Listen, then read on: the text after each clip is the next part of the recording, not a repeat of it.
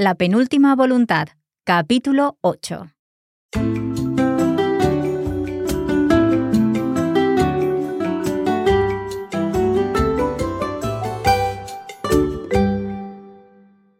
Hola a todos y bienvenidos a La Penúltima Voluntad. Yo soy Mark. Y yo soy Anabel. ¿Qué tal, Mark? Todo bien, todo bien. La verdad es que he pasado todo el día hablando en italiano con Francesca porque grabamos esta mañana uh, Coffee Break Italian Season 3. Entonces estoy pensando en italiano. Sin embargo, voy a tratar de pensar y de hablar en español. Bueno, de momento vamos bien.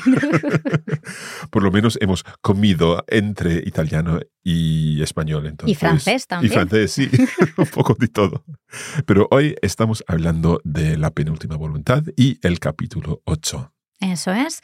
Um, if we can remember about like a little bit But what happened, we had in the previous uh, episode um, dialogue between um, Marta and Jorge, and, Jorge. Mm -hmm. and it was a lovely dialogue. But now Marta is about like to enter the um, famous heladeria, no? Yes. Finally, she's been waiting to do that for about three episodes, I think. now is the time. It's the time. So what will happen, as ever? we will listen to the full chapter and then we'll talk about it a little in English uh, and then we'll go through it in our language study episodes. Estupendo, pues empezamos. Empecemos. La penúltima voluntad, capítulo 8. Después de colgar el teléfono, Marta salvaba la distancia restante a la heladería mientras guardaba su móvil en el bolso. Una campanita sonó cuando abrió la puerta. Era casi la hora de la comida, pero también era un día entre semana, por lo que no había mucha gente dentro solo había una pareja tomando tortitas saladas con café y un grupo de ancianitos que estaban disfrutando de helados de cono y de tarrina. El ambiente era apacible y silencioso, a pesar de las conversaciones. Tal y como sucedía con la fachada, el interior del local también había sufrido modificaciones, aunque Marta lo calificaría más como una severa remodelación. Las paredes, que antes habían estado forradas con atractivo papel pintado, ahora eran blancas, con algunos cuadros e imágenes salpicadas. La iluminación y los suelos eran diferentes, adquiriendo ahora un aspecto más moderno y actual. La barra de helados era más grande para dar cabida a lo que Marta creía eran nuevos sabores. También habían construido una pequeña cocina para hornear bollería. Desde allí salía un delicioso olor que le hacía la boca agua. Parecía ser que habían aumentado bastante la carta y comprobarlo hizo que Marta sintiese ganas de volver a ser niña y entrar allí con sus padres para disfrutar de un momento a solas con ellos. Ese pensamiento, unido a las emociones que evocaba, le provocó una sensación incómoda de malestar nostálgico. Ya no podría volver a aquel tiempo, ya no había posibilidad de volver a experimentarlo, aunque podría recrearlo con su hija.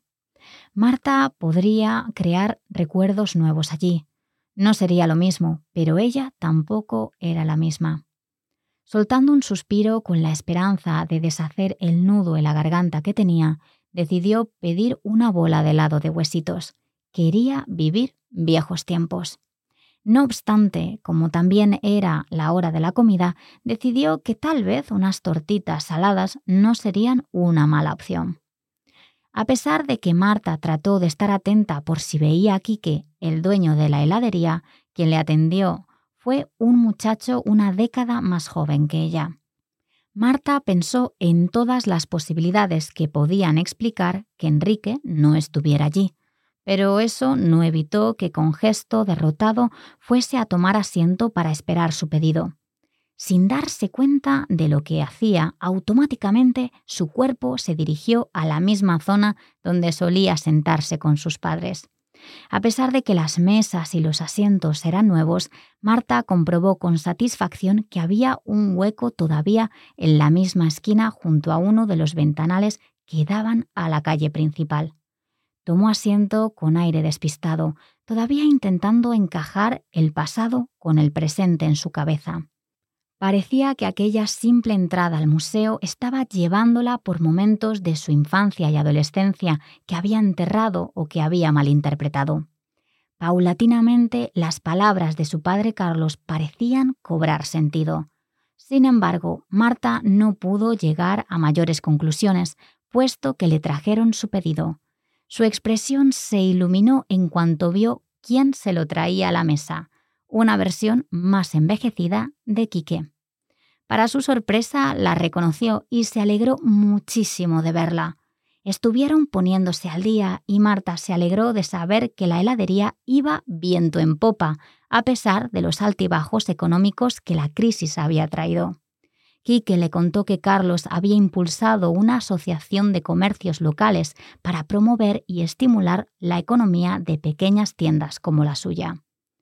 Habló, de hecho, maravillas de su padre, alegando que sin su familia la heladería o incluso el barrio no serían lo que eran. Aduló durante largos minutos a su padre y Marta se sentía un poco violentada, especialmente por haber estado pensando todos estos años que su padre era una persona sin corazón. No obstante, lo que más le sorprendió de todo lo que le comentó fue que Carlos había estado ahí mismo hacía una hora. Quique lo mencionó como una casualidad del destino, pero Marta no creía en esas cosas. Después de que Enrique se despidiese de ella y le hiciera prometer que volvería por allí para conocer a su hija y a su marido, lo primero que hizo Marta fue buscar en el suelo bajo la mesa, tratando de encontrar algún papel, una pista, hacia su siguiente destino. Carlos había estado allí, y eso quería decir dos cosas. Marta iba por buen camino, y ahí debía estar la pista a su siguiente ubicación. Pasaron varios minutos y sus esfuerzos no daban frutos. Su helado se estaba derritiendo mientras las tortitas se enfriaban, por lo que Marta decidió empezar a comer mientras todavía le daba vueltas a dónde podría encontrar la siguiente pista. El sabor del helado la transportó al pasado. Distraídamente pasó los dedos por el borde de la mesa, recordando cuando grabó su nombre hacía años en un arranque de rebeldía juvenil. Sus padres se enfadaron y se disgustaron con ella, pero Marta entendía ahora por qué. No estaría nada contenta con su hija Olga si decidiera hacer algo similar. Cuando la Marta del presente pasó el dedo por el borde, obviamente no sintió el grabado de su nombre. Sin embargo, se sorprendió cuando sintió algo pegado ahí. Con el ceño fruncido, bajó la vista para inspeccionar la mesa. Volvió a pasar la yema del dedo y, en efecto, sintió de nuevo como si algo estuviese adherido. Empleando las uñas, rascó y consiguió levantar una de las esquinas. Con precisión tiró y así despegó el papelito escondido. El martilleo de su corazón era casi ensordecedor, pero porque Marta sabía que aquella era su siguiente pista, una que había dejado su padre hacía una hora cuando visitó la heladería.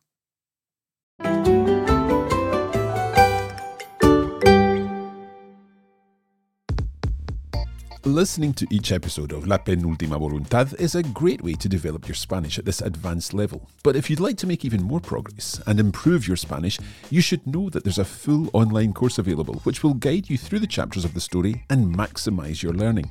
The online course features language study episodes in which Annabelle and I analyse the text of each chapter and discuss all the vocabulary and grammar. There's also an annotated text, which lets you read the chapter of the story and understand everything in detail. We provide a video version of the chapter, and to help you reuse the expressions you learn in the course in your everyday speaking, we've included our Taller Lingüístico audio episode for each chapter. To find out how to access this fantastic resource, head to coffeebreaklanguages.com slash LPV. Thank you.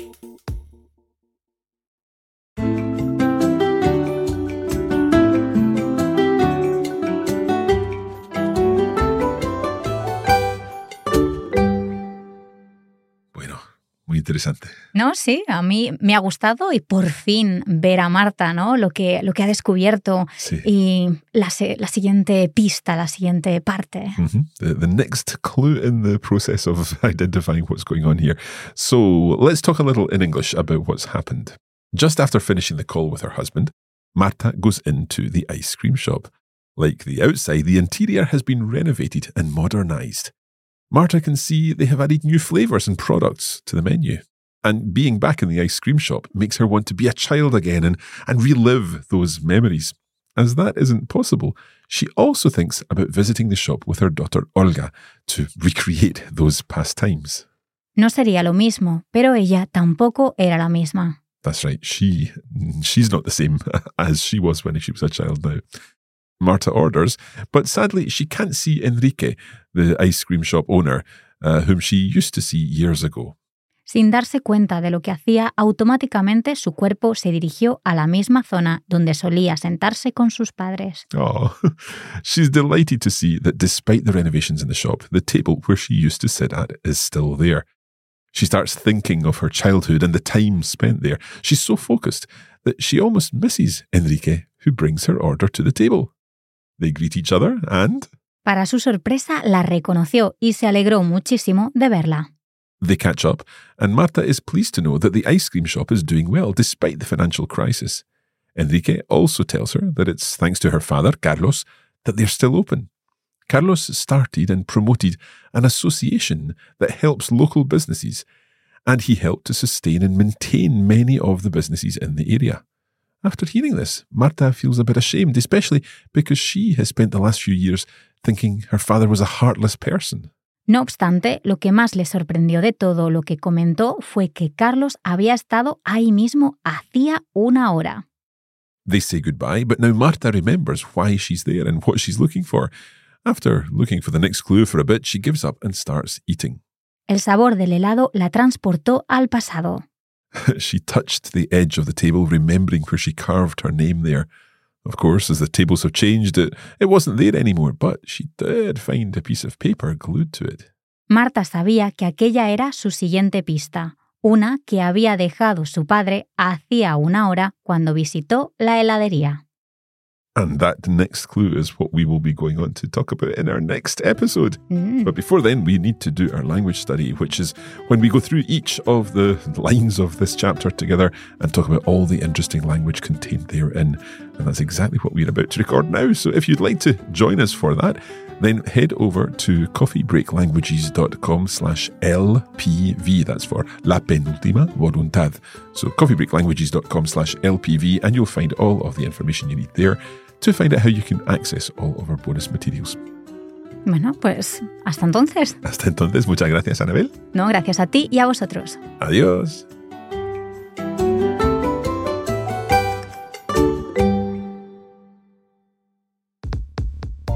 You have been listening to a Coffee Break Languages production for the Radio Lingua Network. Copyright 2023 Radio Lingua Limited. Recording copyright 2023 Radio Lingua Limited. All rights reserved.